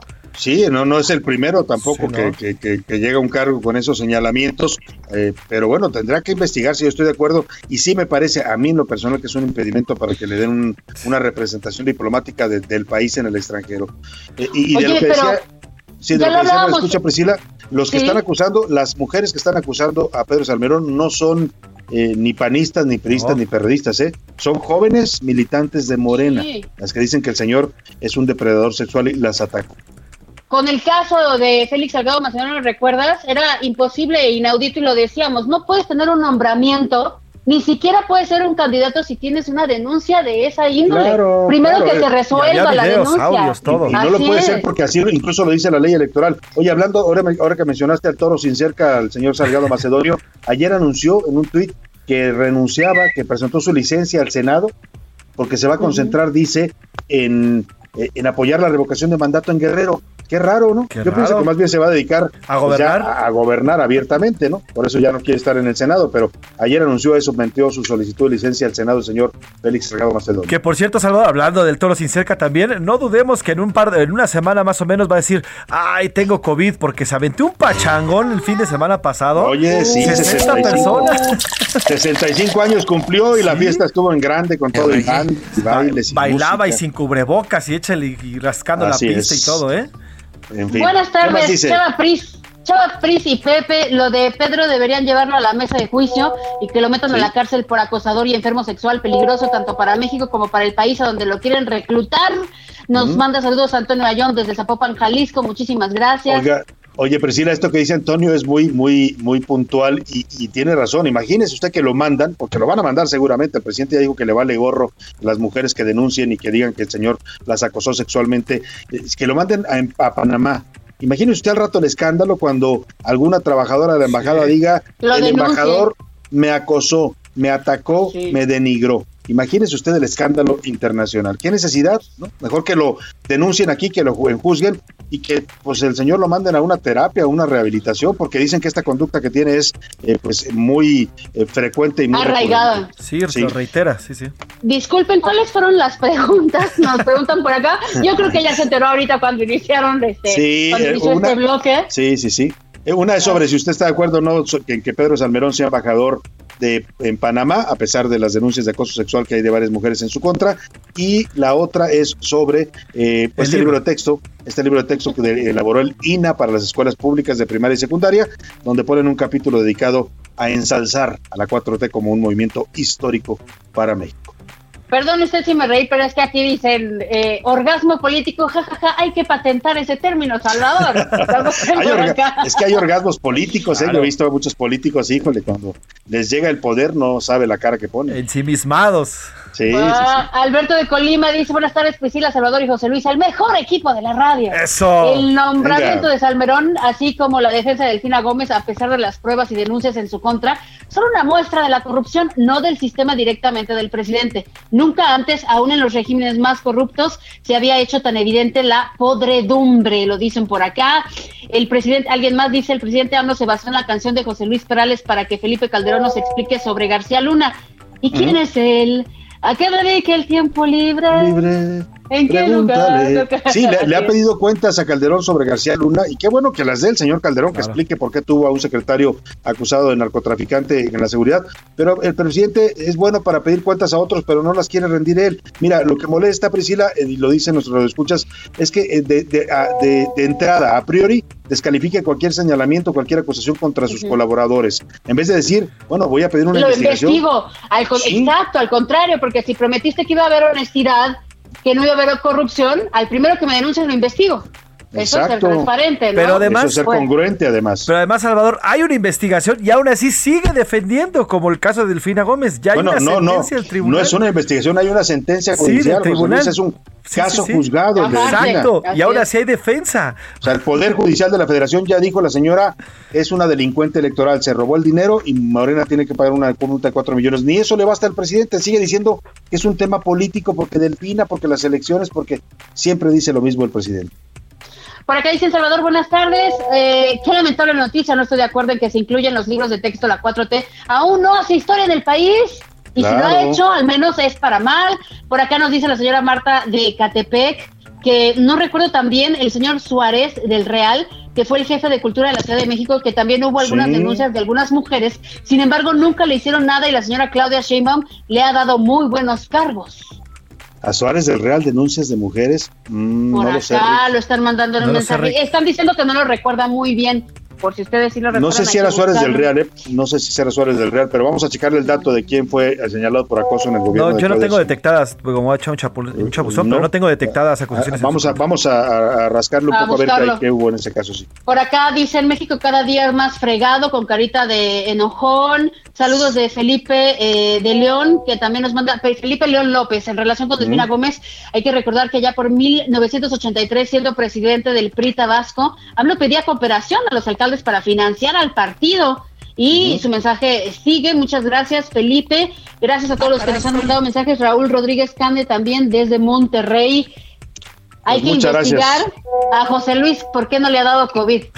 Venga, o a lo mejor es, a lo mejor es el, el- es el paciente que puede traernos la vacuna La vacuna milagrosa. Claro, como, desde como en todas las películas de zombies siempre hay un paciente que tiene la saludos salud. desde Georgia. Estados Unidos, nos Saludos a toda la gente de Georgia. Hey, Joaquín, hello. Saludos, Joaquín, en Georgia, Estados Unidos. ¿Qué dice Twitter, José Luis Sánchez? ¿Qué dice Twitter? Arroba S García Soto. Y estamos compartiendo, pa- además de toda la información que siempre sube Salvador, imágenes, historias, en fin. Síganos arroba S García Soto. Sobre el tema del libro, hay un 90% rotundo que dice que no, que es una ideologización de la educación, lo que se, quiere lograr con este libro México, Grandeza y Diversidad. El 5.4% dice que sí, lo ve bien, al final es nuestra historia, según ellos. Y el 4.7% dice, me da igual, la historia siempre la, la escriben los que ganan. Y sobre el tema del señor Salmerón y este, este nombramiento en Panamá, el 78% dice que no, que es un delincuente sexual, no está bien que se vaya como nuestro representante en Panamá, el, och- el 78%,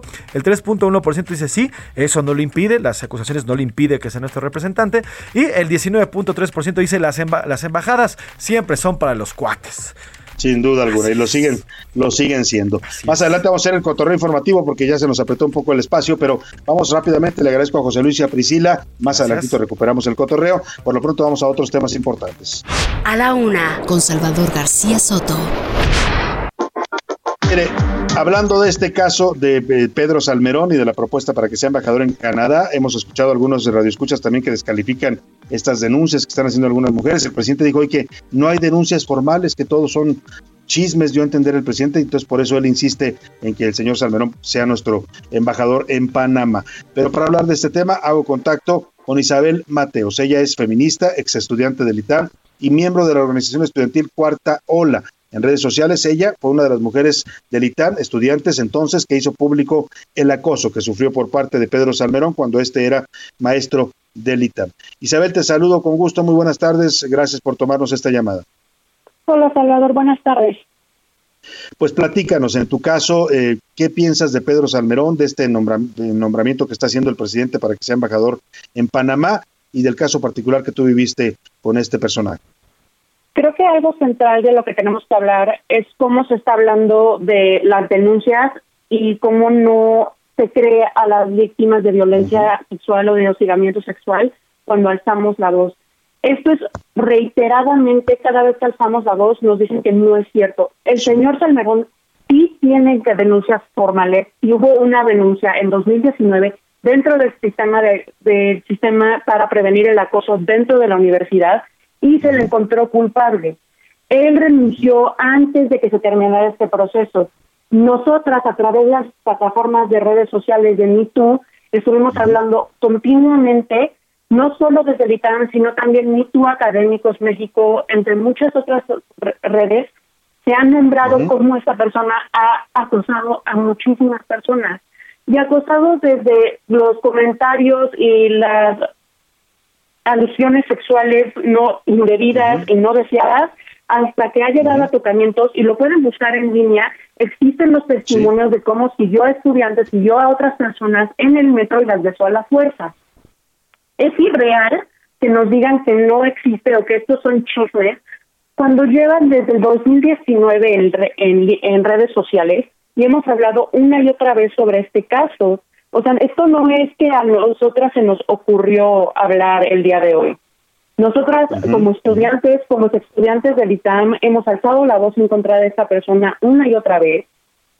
Nunca se presentó a dar una réplica cuando salimos en el programa de Carmen Aristegui para hablar sobre el caso de abuso sexual en 2020 cuando él estaba ahí. Todas estas cosas han pasado una y otra y otra vez. La política exterior feminista no tiene lógica alguna si ponemos a, un, a alguien que hace hostigamiento sexual en una embajada.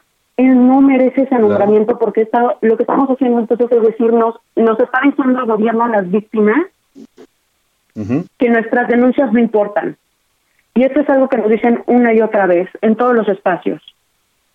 Pero Totalmente nunca más van a tener el, el gusto de nuestro silencio y la comunidad de nuestro silencio porque no es posible que hemos hablado de esto cuatro años y el señor siga teniendo nombramientos cuando todo el mundo sabe que es un acosador sexual.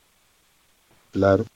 Claro, es posible solamente entendido eh, eh, por, por una impunidad, Isabel, que le estén proporcionando desde el gobierno, ¿no? Por una especie de blindaje en la que no se investiga, en la que no se le toca, a pesar de todas estas denuncias que tú dices, sí son formales varias de ellas y sí hay procesos iniciados en su contra en el ITAM por acoso sexual. Y es, se puede entender porque el acoso sexual en nuestro país y en nuestra cultura siempre lo hemos entendido como algo que no es tan grave. El pacto patriarcal está fuerte y está vivo cuando lo que estamos proponiendo es ignorar las voces de decenas de mujeres ante el favoritismo de- para un nombramiento. No podemos negar esto. Es, esto es un pacto patriarcal. Esto es defender a alguien que es un acosador antes de ver la evidencia de decenas de denuncias y decir, Claro. ellas tienen la razón. En, en tu caso sexual, Isabel Mateos, ¿qué fue lo que ocurrió en tu interacción con Pedro Salmerón a partir de lo que tú denuncias en, en tu caso personal? Yo denuncio que me hizo más de una vez comentarios de índole sexual que fueron inc- profundamente incómodos y conozco a varias de las alumnas que fueron acosadas de una manera que se podría mencionar más grave, pero no voy a dar más detalles de eso porque sería profundamente revictimizante estar dando Claro. datos de esto.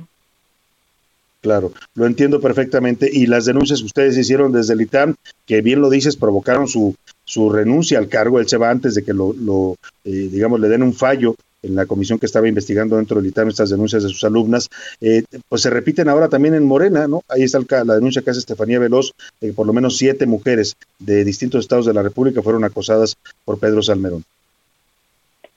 porque es un acosador serial.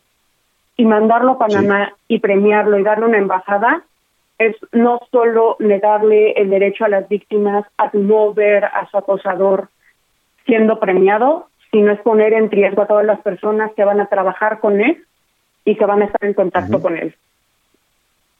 Ustedes desde el colectivo Cuarta Ola seguirán haciendo estas denuncias, seguirán hablando del tema y seguirán, pues supongo, pidiéndole al presidente y a su gobierno que no premien a un acosador y que no, pues, eh, que no denigren o pongan en duda a las, de- las denuncias que ustedes han hecho.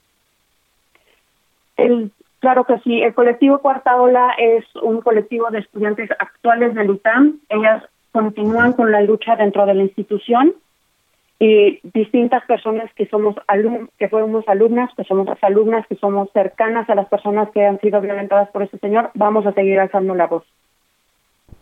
Muy bien, pues estaremos atentos y aquí el espacio está abierto. Isabel Mateos, cualquier denuncia que quieran hacer sobre el tema, pues estaremos siempre atentos y abiertos a sus, a sus eh, comentarios. Te agradezco mucho por lo pronto el compartir este testimonio y el valor de hacer esta denuncia públicamente. Muchas gracias. Muchas gracias a Isabel Mateos, activista feminista y ex estudiante del ITAM. Rápidamente, vámonos a las serpientes escaleras. Me voy a ir sin presentación. Vamos con las serpientes escaleras. Y le platico porque hoy en las serpientes escaleras la, la titulamos Pedro el Duro el, y, protegido de la señora. Porque todo esto que estaba escuchando usted Isabel Mateos, de una víctima directa de Pedro Salmerón, de una eh, víctima que conoce con el modus operandi de este depredador sexual, eh, pues no se entiende sin la protección y el blindaje político. Ya lo dijo hoy el presidente, no toma en cuenta las denuncias de las mujeres porque le parece que no son serias o no son formales, cuando sí hay denuncias formales en su contra. Y todo esto se explica por una razón. Quien protege a Pedro Salmerón, y eso nos lo dice gente directamente de este gobierno, muy confiable, es la señora Beatriz Gutiérrez Müller. Historiadora también, colega de él, lo ha apoyado desde que estuvo en el Instituto de Estudios Históricos de la Revolución Mexicana. Sus hijos iban juntos a la escuela cuando eran niños. Y bueno, pues ahora se entiende el blindaje. Por un lado, tiene la protección de Beatriz Gutiérrez Müller y del presidente en Palacio Nacional. Y por otro lado, pertenece al grupo político de Martí Batres. Doble blindaje, doble protección tiene el señor Pedro Salmerón en un gobierno que dijo que eran diferentes, en un gobierno que está terminando por proteger a delincuentes electorales, no solo protegerlos, sino premiarlos y también ahora acosadores sexuales. Un gobierno al que las denuncias de las mujeres no le merecen respeto y al que los derechos de las mujeres pues se los pasan por el arco del triunfo. Me voy a la pausa y regreso con más para usted aquí en A la Una. Estás escuchando A la Una con Salvador García Soto. Regresamos. Heraldo Radio. La HCL se comparte, se ve y ahora también se escucha.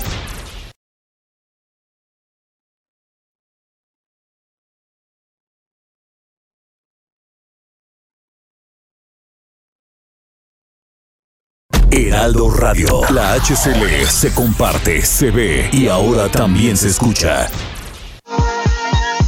Ya estamos de vuelta con A la Una con Salvador García Soto. Bienvenido a tu dosis de buenas noticias. Mi nombre es Soy la Alegría. Este año Frida Kahlo y Diego Rivera sí despertarán de su último sueño. Y es que, debido a la pandemia, el estreno de esta ópera de San Diego fue pospuesta. El último sueño de Frida y Diego, que sucederá el próximo otoño, indicado así por la soprano mexicana María Catzaraba. La pieza con libreto en español de Nilo Cruz y música de la compositora estadounidense con raíces peruanas Gabriela Lena Frank está ambientada en 1957 y tiene lugar en un cementerio durante la celebración del Día de Muertos. Ahí Diego Rivera se pasea entre los fieles en espera del regreso de las almas difuntas, anhelando antes de morir volver a ver a su amada Calo.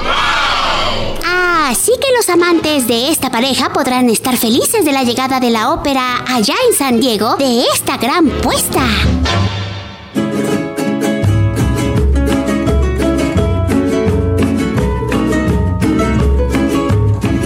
Ha pasado tanto tiempo Finalmente descubrí tus besos.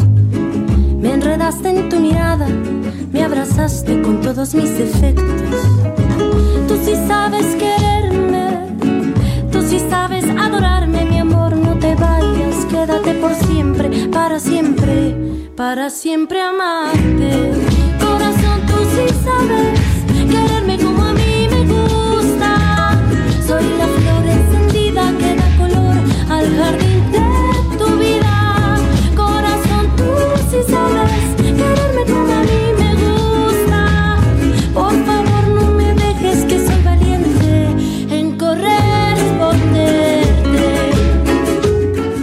de la tarde con 32 minutos. Estamos regresando a la una y con esta gran canción, también de una gran cantante y además compositora, arreglista, productora musical. Una de las artistas más completas de la nueva generación de compositoras mexicanas es la señora Natalia Lafourcade. Hace un rato hablábamos de las grandes compositoras mexicanas, Consuelito Velázquez, María Grieber. Bueno, Natalia Lafourcade anda en esos niveles, ¿eh? De verdad es una mujer muy talentosa. A sus 37 años lleva ya ocho discos como solista y dos más con grupos como el de sus inicios, La Forquetina. Y mire, es tan buena Natalia Lafourcade y tan talentosa que Juan Gabriel la adoptó y le enseñó buena parte de lo que él sabía de este mundo musical. Así es que, pues eso explica también, aparte de su talento natural, parte del éxito enorme que está teniendo la señora Natalia Lafourcade en México y en todo el mundo. Escuchemos un poco más de esto que se llama Corazón, tú sí sabes, y vamos, nos ligamos al cotorreo informativo. Es tan difícil encontrar un amor que aquí me quedo con heridas bien abiertas. Ya no me importa lo que piensan los demás. Aquí me quedo para ser testigo siempre de la vida. Aquí por siempre, para siempre, para siempre amarnos. Ya llegó la hora. ¿La hora de qué? La hora del cotorreo informativo. Bueno, movimos un poco el cotorreo por los temas importantes que había, pero vamos a cotorrear la noticia con Priscila Reyes y José Luis. José Luis Sánchez, ¿qué nos traes? Oigan, yo quiero y les y quiero abrazar a mis curuleros queridos, pero ¿qué creen? Ya tienen competencia los curuleros de San Lázaro. Se encuentran en España y se están convirtiendo en toda una, una conmoción porque eh, crean canciones como también lo hacen los curuleros por acá, pero ellas la están metiendo a través de Spotify. Si quieren vamos a escuchar su más reciente éxito que se publicó el pasado jueves. Ella se llama Eva Soriano, ella es eh, cómica, ella es eh, comediante y es influencer y además tiene un podcast. Y bueno, vamos a escuchar cómo lo que le compusieron a esta nueva cuarta de Hola COVID. Esto se jodió. Mi vecina no sé a quién vio. Mi cuñado con quien merendó. Ni mi prima con quien se enrolló. Pero todo el mundo estaba COVID. Todo el mundo, todo el mundo estaba COVID. Todo el mundo pillando el COVID. Yo solo Muy bueno, muy bueno. Creando anticuerpos. Los anticuerpos. Yo quiero anticuerpos. Anticuerpos. Nueva canción, los anticuerpos Oye, se llaman. Todos, todos queremos anticuerpos, ¿no? Así es, esta nueva canción de Eva Soriano se llama justamente Anticuerpos y se ha convertido en una de las canciones más escuchadas en Spotify en España. Además, porque esta, esta, esta, com- esta comediante no solamente tiene este podcast, sino también hace un resumen de noticias allá en España y colea o cierra su sección, su podcast con esta música. Y bueno, ahora ya es la nueva competencia de los culeros de San Lázaro. Ojalá que Pepe Navarro y Pepe de Velarde también suban sus rolas a Spotify y pues, pues por lo menos que se, se- que se conviertan en, en los Muy más buena. escuchados de la colonia. Ya tú, de- Sí, ya deja por tú lo de menos, ya. Ya. Buena pero muy buena esta de los anticuerpos. Eva, ¿qué se llama esta Eva- joven española? Se llama Eva Soriano. Busquen arroba Eva Soriano, es muy buena, es muy inteligente, pero las Y vamos a que- compartir ahorita el video, ¿no? En arroba ese video para que la en gente que le gustó este ritmo de los anticuerpos. Oiga, vamos contigo, Priscila, ¿qué nos tienes? Oigan, en el mundo hay diferentes ejércitos de todo, ¿eh? Ejércitos que buscan la paz, ejércitos que luego se les pasa la mano, pero también hay ejércitos musicales. Si ustedes no lo conocen, pues está el ejército de la banda de Kiss, esta banda de Nueva York que todos conocemos. ¿Podemos escuchar, por favor, la canción que arranque por ahí?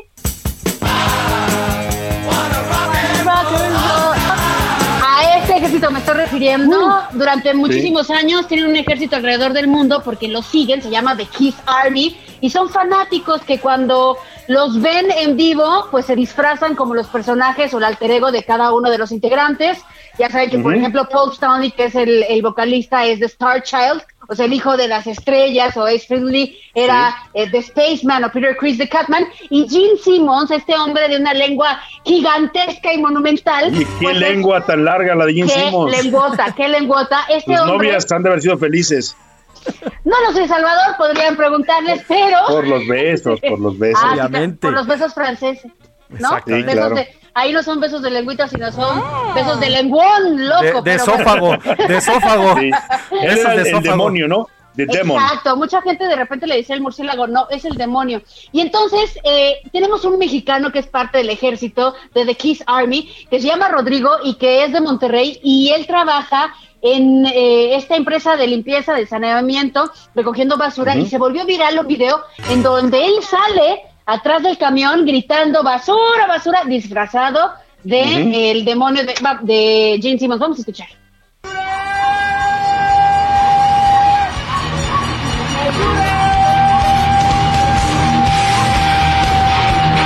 Así, se los voy a describir, se los juro que está de pies a cabeza, bien ataviado como si fuera el verdadero demonio de Gene Simmons. O sea, el, el disfraz que se puso y el maquillaje sobre todo es espectacular. Y entonces se volvió tan viral que, ¿qué creen? Llegó a los ojos de Gene Simmons y lo tuiteó. Y puso en el mensaje tal Ah. cual, les, sí, Salvador, les traduzco Sí. lo que puso Gene Simmons. Este guapo caballero trabaja en la compañía de limpieza en Monterrey, México. Un poderoso y atractivo hombre, si es que alguna vez existió alguno. Gracias, Rodrigo. Imagínate, hasta allá llegó Eh, Rodrigo. Bien hecho, Pues Rodrigo. qué bueno que lo reconoció. Vamos a compartir el video de Gene Simmons donde reconoce a este regiomontano que se disfrazó de el demonio de X. Gracias, Priscila Reyes. Gracias, José Luis. Sa- rapidísimo, Vámonos Sal- rápidamente. Salvador, rapidísimo, que lo, lo dice muy bien. Ellos son trabajadores de limpieza. Los de la basura somos nosotros que la generamos. Exactamente, así es. Los trabajadores de la limpia allá en Monterrey. Gracias a los dos. Vámonos a temas importantes. A la una, con Salvador García Soto. Ah, antes de ir a otros temas, rápidamente quiero aprovechar para, eh, oiga, mandar unas mañanitas eh, atrasadas, aunque a los dos los felicité en su día, a dos, dos grandes amigos y además dos importantes directivos de El Heraldo Media Group. Por un lado, Alfredo González Castro, nuestro director, que fue su cumpleaños este domingo, cumplió, ya no voy a decir cuántos años, somos más o menos de la misma edad. Un abrazo fuerte, querido Alfredo. Y también a Franco Carreño, nuestro director eh, eh, de El Heraldo Media Group, nuestro director general, porque también ayer estuvo de manteles largos celebrando un año más de vida. También somos contemporáneos, así es que, pues eh, son unos, nada más le digo que son unos jovencitos ambos. A, los dos les mando un abrazo fuerte y les deseo lo mejor en este cumpleaños. Tú tienes, ah, rápidamente antes, otro también, ya que andamos celebrando, porque también el 16 de enero cumplió mi hermano, mi hermano Juan Carlos García Soto, que le mando un abrazo fuerte allá en Guadalajara. Y ya que andamos, Salvador, en las celebraciones, yo le quiero dar un enorme abrazo y un beso a Luis Enrique del Prado Llamas, que cumple 21 años, ya la mayoría de edad en Estados Unidos, aquí es 18, pero bueno, 21 primaveras. Un abrazo, Kikín, feliz cumpleaños, gózala durísimo ahí en Tepic, Nayarit. Que no lo dice José Luis, pero es su cuñado. Es mi cuñado. Es su cuñado. Exactamente. No lo niegues, no niegues nunca a tus cuñados. No, nunca mente, pero sí, Kikín, abrazo, mi querido Kike. Muchas gracias, felicitaciones a todos los cumpleañeros de este mes de enero. Vámonos ahora sí a más temas. Ahora que andamos hablando de Monterrey, pues toda una polémica fue la que desataron el gobernador de Nuevo León, Samuel García, y su esposa Mariana Rodríguez. ¿Por qué, José Luis? Platícanos. Es que este fin de semana, Salvador, se les tuvieron la ocurrencia, porque no hay otra forma de, de- llamarlo, de sacar un niño. Pidieron un permiso especial en el, en el DIF Capullos, así se llama este DIF que eh, la señora Mariana Rodríguez va usualmente, incluso sube imágenes casi diario con los pequeños que están en este DIF. Pero bueno, pues ahora esta pareja, la pareja de, de gobierno de Nuevo León, pidió un permiso especial para llevarse un pequeño, llevarse literalmente a un niño a su casa. Y durante todo el fin de semana estuvieron sacando videos, imágenes, eh, también Insta Stories en, a través O sea, de sus redes sociales. Como si el niño fuera un juguete, pues, ¿no? Así lo estaban viendo ellos. Literalmente, hagan de cuenta que se compraron un coche y lo estuvieron presumiendo el fin de semana. Y bueno, esto causó naturalmente muchísimas críticas, no solamente en redes sociales, sino de organizaciones importantes que protegen a la niña de Salvador. Ujú. Como Como Save the Children. Exactamente. Save the Children. eh, y bueno, e incluso ya derivó en una investigación o- oficial. El DIF nacional anunció que iba a investigar pues en qué condiciones se sacó a este niño de, de- del hogar donde vive. eh, y bajo qué protocolos, porque pues, los niños no son objetos, ¿no? Son niños, sí, huérfanos que no tienen padres, pero que están bajo la custodia del Estado. Y no puede llegar cualquier persona, así sea la esposa del gobernador, a decir, présteme un niño porque me quiero tomar unas selfies con él. Y además présteme No, un pues, fin de semana. O sea, imagínese todo lo No, que conlleva barbaridad. para el niño. Como si fuera una mascota, ¿no? Como si fuera una mascota. O sea, la, la señora Mariana Rodríguez y el gobernador Samuel García ven a, a estos niños como el presidente ve a los que reciben sus apoyos sociales, ¿no? Alguna vez dijo, a los pobres hay que darles de comer, hay que alimentarlos porque pobrecitos no pueden solos. Como mascotas, dijo. ¿no? Como mascotas, Pero bueno. Iván Márquez nos tiene la Vámonos. historia, Salvador, y si quiere le escuchamos. Escuchemos, claro. Muy emocionada porque Emilio se va a venir a mi casa este fin de semana. Todo inició el viernes con este anuncio que hizo Mariana Rodríguez, titular de la oficina Amara Nuevo León, influencer y esposa del gobernador Samuel García. ¿Cómo lo consiguió? Pidiendo un permiso de convivencia familiar, que se da cuando hay vínculo entre el niño y la familia. Por lo que el fin de semana las publicaciones de Mariana y de Samuel fueron acaparadas por Emilio, un menor con esquizoencefalia de labio abierto derecho, a quien retrataron en cada momento. En la madrugada llorando, por las mañanas desayunando, jugando con los perros e incluso lo vistieron con una playera de los tigres y zapatos color fosfo fosfo. ¿Cómo vas? Óigame. Con tigre y tenis fosfo. Emilio, ya está listo. Básicamente, Mariana contó la historia de Emilio, aunque esta acción fue alabada por muchos, pero criticada por otros. Y es que la exposición hacia el menor fue constante. Tan solo Mariana tiene 2 millones de seguidores en Instagram, Samuel otro millón más, y sin dejar de lado los miles de usuarios que compartieron las publicaciones. Ante esta acción están en el ojo del huracán, y es que la asociación Save the Children denunció que el menor pudo ver afectado su derecho a la vida privada y a la identidad. Incluso pudieron haber cometido delito de trata de personas por usar su imagen con fines políticos. Incluso, también, la Red por los Derechos de la Infancia en México pidió investigar dicho permiso que les concedieron. Al final, tanto el gobernador como Mariana lanzaron un mensaje despidiéndose de Emilio. Fue una experiencia increíble. Llevo conviviendo con él un día y piquito. Estamos muy contentos de tenerlo tan solo dos días. Ya Mariana no me pela. Pues se terminó. Fue una experiencia increíble este fin de semana. Ay, la conexión que tengo con Emilio. Lloré ahorita ahí en el DIF. Para la una con Salvador García Soto, Iván Márquez. Vaya, vaya historia, de verdad creo que sí es un tema en el que incurrieron este gobernador y su esposa. Los niños no son objetos, no son mascotas. Y por mucho que tengan el poder, pues no pueden utilizarlos como lo hicieron. Habla, habla muy mal de ellos, ¿eh? no solo en respeto a protocolos y leyes, sino en el trato hacia un ser humano, aunque sea un niño de meses de edad. Rápidamente vámonos a otra historia, ya le platicaremos en qué termina este asunto allá en Nuevo León. Por lo pronto, si usted transita por el anillo exterior mexiquense, que es una ruta importante para comunicar al Estado de México con eh, la Ciudad de México, tenga cuidado. En las casetas de cobro van a empezar a poner ponchallantas, estos picos de metal que se alzan automáticamente cuando alguien se pasa sin pagar. José Ríos, corresponsal, cuéntanos. Buenas tardes. Salvador, buenas tardes. Te saludo con gusto a ti y a quienes nos escuchan por El Heraldo Radio. Pues bueno, te informo que este martes la Administración del Circuito Exterior Mexiquense informó que empezará en operación su sistema para evitar la evasión de peaje en la caseta T2 de las Américas, el cual, pues bueno, consiste en un sistema de inmovilizadores que poncha las llantas de las unidades evasoras de pago. La plaza de cobro, Salvador, pues bueno, se ubica en el kilómetro 38 más 906 de la autopista de las Américas y de acuerdo con la empresa que opera esta vialidad, el sistema garantizará una adecuada operación apegado a los mejores estándares internacionales para este tipo de tecnologías. Cabe destacar, Salvador, que bueno, este es el primer sistema de, de, ponchallantas que se instala en el sistema de autopistas en el país y pues bueno, se debe a esta instalación a que en los últimos meses incrementó el número de conductores de vehículos y de transporte público que con el objetivo de evadir el pago de la cuota abaten las barreras instaladas en las casetas de cobro utilizando una serie de métodos riesgosos y típicamente en condiciones de exceso de velocidad y con una flagrante falta de precaución. Hasta el momento, Salvador, pues bueno, existe algunas disconformidades de los automovilistas, pero hasta la tarde de este martes, pues aún no se registra pues que existan algunos automovilistas afectados por esta ponchadura de llantas. Este es el informe que te tengo desde el municipio de Cadetepec, Salvador. Buena tarde. Buena tarde, muchas gracias a José Ríos. Pues vaya, tenga usted cuidado, mire, son medidas extremas, pero sí me ha tocado ver en varias vías de, peaje, por ejemplo aquí en el segundo piso del periférico, a gente que no le funciona su TAC, le dicen no tiene saldo y se aferra a, a pasar y se llevan los tubos estos con los que las barreras, pues. Entonces, pues si la gente no quiere pagar, son casetas de peaje, pues no se, no se suba o no se meta. En fin, ahí están estos temas. Vamos rápidamente a los deportes. Ya anda por aquí el señor Oscar Bota. Rápidamente, antes mando un saludo también de cumpleaños, que me llegó un mensajito directo para Dante Jiménez, que es cumpleaños también, está celebrando su cumpleaños, es que muchas felicidades también para ti, Dante. Vámonos ahora sí con Oscar Bota y los deportes. primogénito de Satanás. Oscar Mota, ¿cómo estás? Buena tarde. Mi querido Salvador García Soto, ¿cómo estás? Te mando un gran abrazo y por supuesto a los amigos y amigas que nos escuchan en A la Una.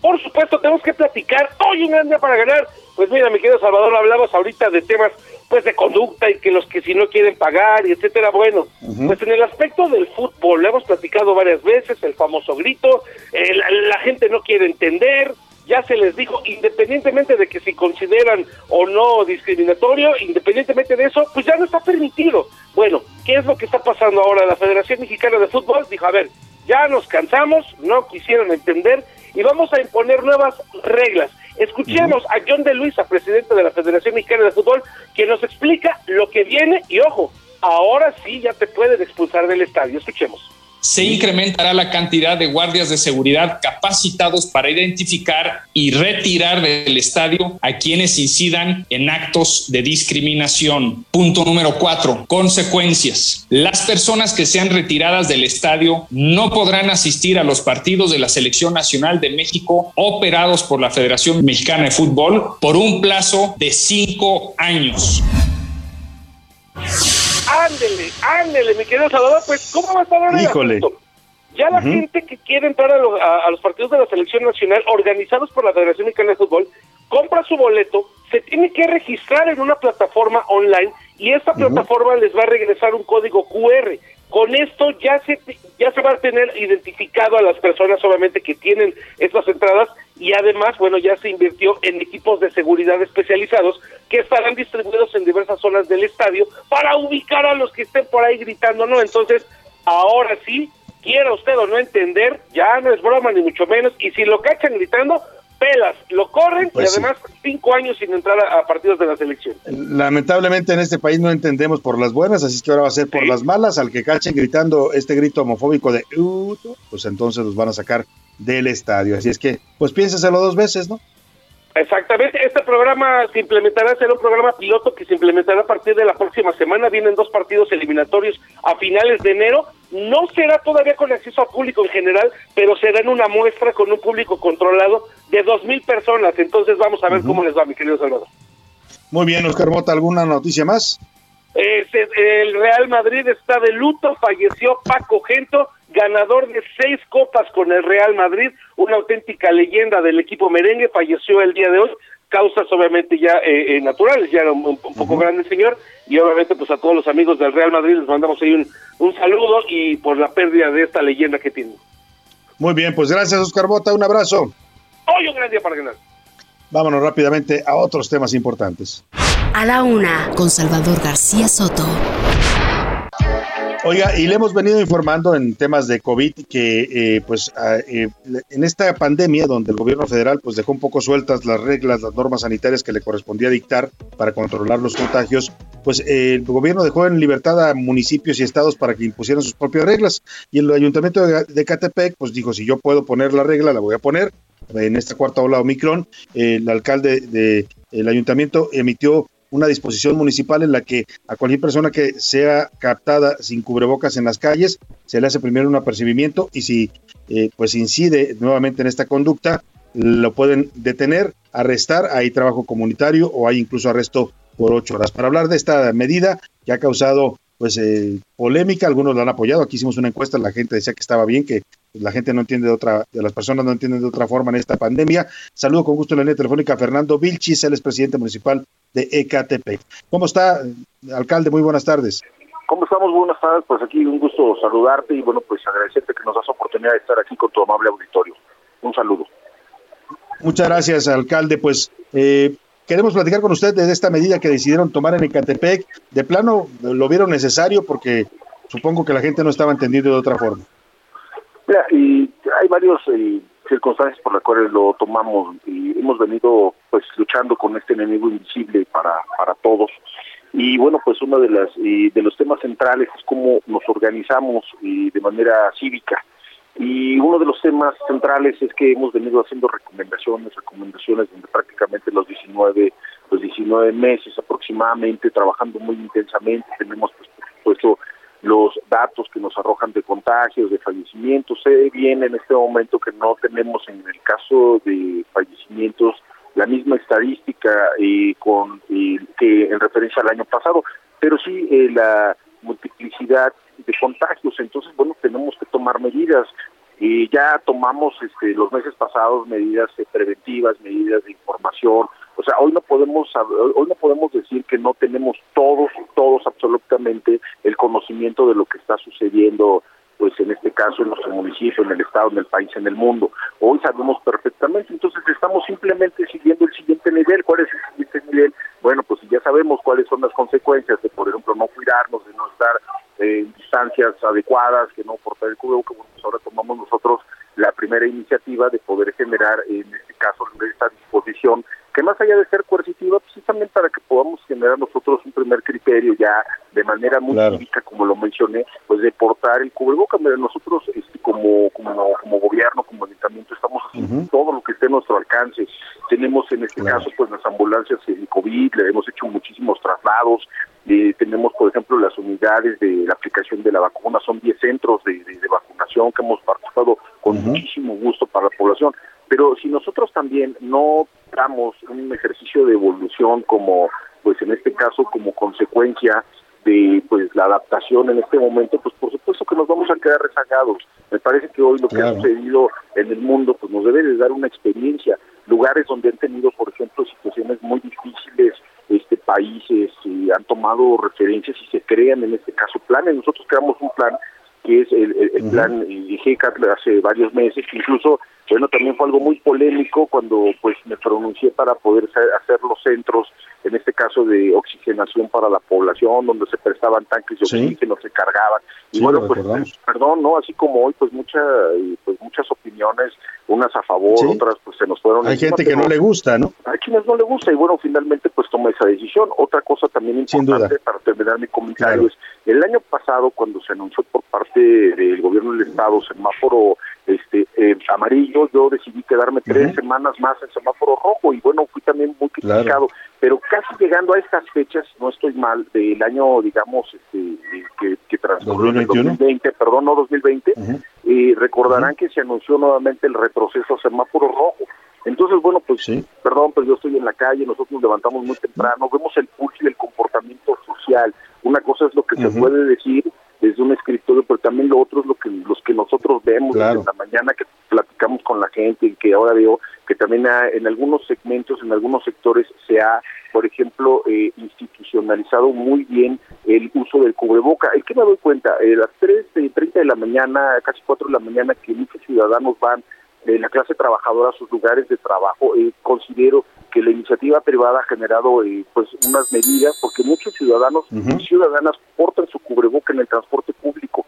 Entonces Claro. vemos que hay un número muy importante, entonces eso también es una tendencia ahora nosotros pues tener también eh, pues en este caso esquemas de prevención. El cubreboca, me podrán Sí. decir mil cosas, pero el cubreboca está 100% garantizado que disminuye Sí. y ayuda a evitar eh, contagio, una que seas contagiado o a que puedas contagiar. Sin duda. Y es un ejercicio de autoridad válido poner este tipo de normas y a quien no le gusten, pues ni modo, tiene que acatar las normas en Ecatepec. Le agradezco mucho, alcalde, y estaremos en contacto con usted. Un abrazo, muchas gracias. Ese Fernando Vilchis, alcalde de Ecatepec. Pues sí, que ejerzan la autoridad, para eso los pusimos ahí. Me despido de usted, agradecido por su atención. Mañana lo espero aquí en punto de la una. Hasta mañana, buena tarde, provecho. análisis y la crítica. A la una, con Salvador García Soto. De lunes a viernes, de 1 a 3 de la tarde. Heraldo Radio. La HCL se comparte, se ve y ahora también se escucha.